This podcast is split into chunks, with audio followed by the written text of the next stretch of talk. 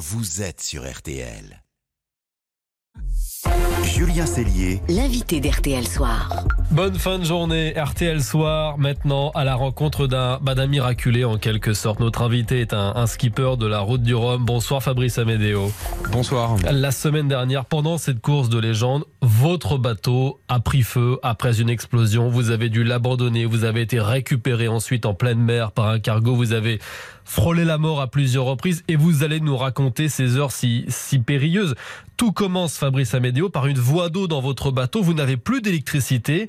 Et à ce moment-là, vous faites route vers le Portugal pour retrouver la terre ferme et il y a une première explosion, c'est ça? Oui, en fait, il y a eu des alertes de, de fumée qui émanaient des batteries et ensuite une, une explosion en effet et, et, et un début d'incendie.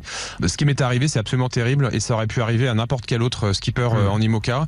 Et nos batteries en fait sont au fond du bateau et du coup, quand il y a de l'eau, ça, ça peut entraîner Ouais. un début d'incendie. et, et plusieurs heures plus tard, une nouvelle explosion, mais là d'une toute autre importance, parce que là, vous ne pouvez plus arrêter les flammes, c'est ça? Ouais, tout à fait. Donc moi, j'ai essayé d'intervenir, hein, bien sûr, avec un extincteur et au bout d'un moment, il y avait tellement de, de fumée que je ne pouvais plus intervenir. et, et vous allez quand même récupérer votre alliance dans la cabine. Ça, c'est un réflexe qui est quand même assez étonnant, non? Quand j'ai récupéré le, la combinaison de survie, euh, je me suis dit prends ton alliance. Et donc euh, ouais, c'était vraiment, euh, j'avais deux trois objets quand même auxquels je tenais, mais bah le, le- la chose principale pour moi c'était de prendre pour prendre cette alliance. Vous- Vous prévenez votre équipe à ce moment-là que vous allez devoir évacuer? J'ai eu plusieurs dont un dernier appel où je leur ai dit le cockpit secondole euh, demande d'évacuation.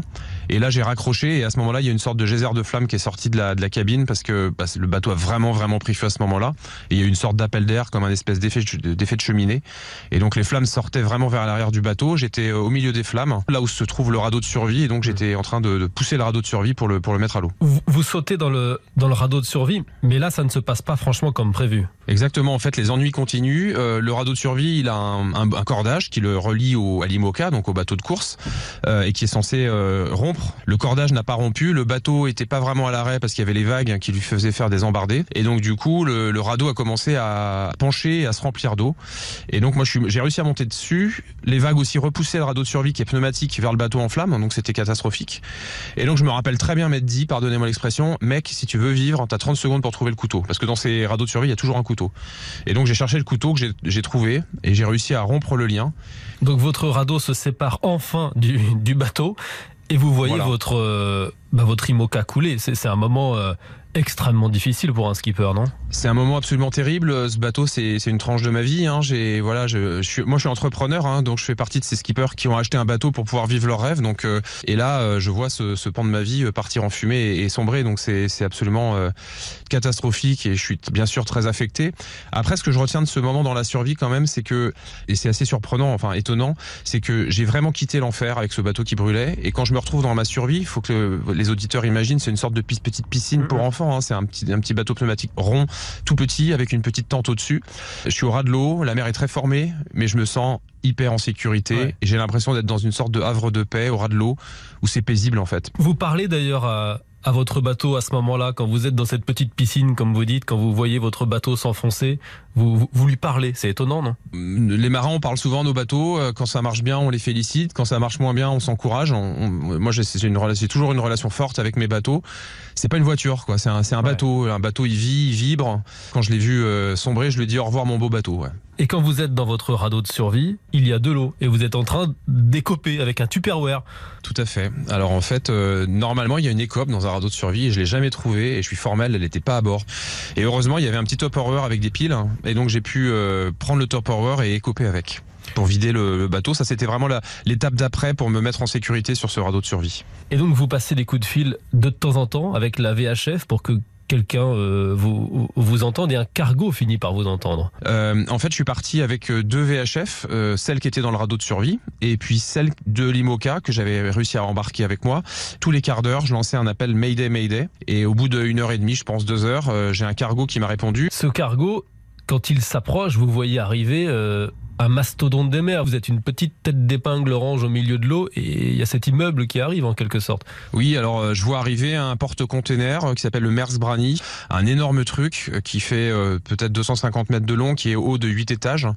Et là, quand je vois ça, je me dis ah ouais, là ça va être chaud, les choses sérieuses commencent parce que la mer est formée et il va falloir que je monte à bord de ce truc. Il faut plusieurs tentatives pour que vous vous retrouviez au, au pied de ce, mastodonte euh, sans être complètement brinque dans tous les sens Exactement. Alors j'ai eu la chance de tomber sur un équipage et surtout un capitaine d'un immense professionnalisme. Il a réussi à s'approcher de moi à la deuxième tentative.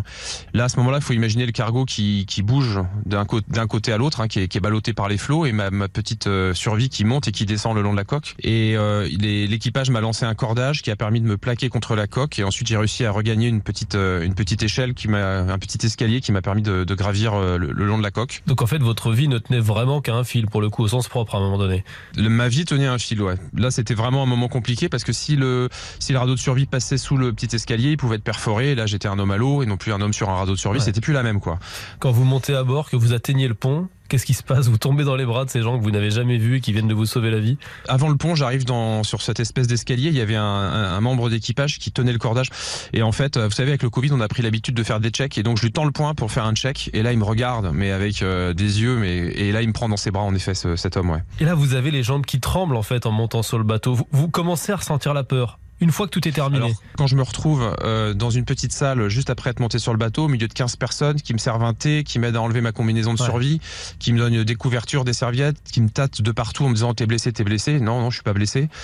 Et, et là, ouais, là, j'ai les jambes qui, qui commencent à trembler et en fait, euh, l'adrénaline qui, voilà, qui, qui est là et je me dis, waouh, qu'est-ce qu'est-ce qui s'est passé, quoi. Vous dites la mort n'a pas voulu de moi. C'est presque mystique comme phrase.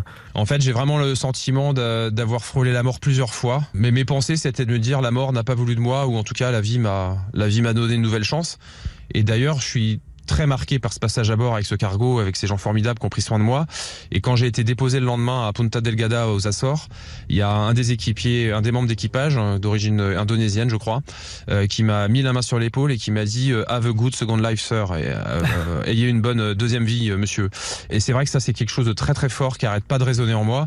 Je sais pas si c'est la mort qui a pas voulu de moi. En tout cas, la vie m'a donné une nouvelle chance et, et je compte bien la saisir, aussi bien euh, bah, en tant qu'homme. Ouais. Voilà, je suis père de famille, donc il y a la, la famille, il y a voilà tout- toutes ces choses finalement qui n'ont pas beaucoup de sens quand on pense que la vie est acquise, Euh, les petits plaisirs du quotidien, et puis après il y a ce, ce désir profond de retourner sur les océans et de rebondir. Oui, vous avez toujours ce désir-là. Maintenant que vous avez pu prendre du recul, que vous avez retrouvé votre chez vous, votre famille en, en, en, en Bretagne, vous vous dites la mer, ça reste mon métier.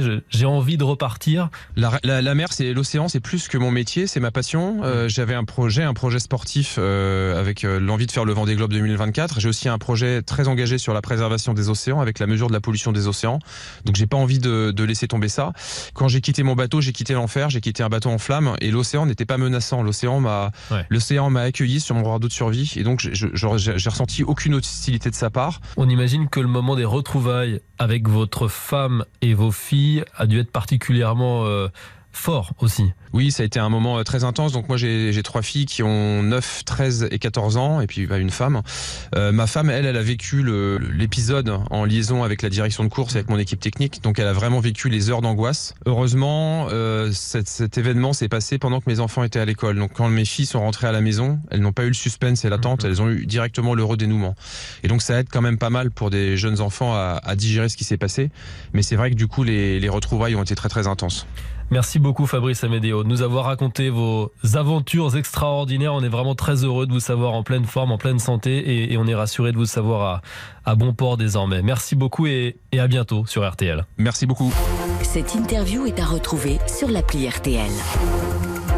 RTL Soir, la suite, c'est dans un instant. Il y aura vos dessous de la Coupe du Monde. 35 000 fans argentins, 40 000 fans mexicains au Qatar. Les deux pays s'affrontent demain et premier match de la peur avec des risques d'affrontement. Et puis laissez-vous tenter dernière avec un anniversaire. Sherlock Holmes fête ses 135 ans. À tout de suite. RTL Soir. Julien Cellier.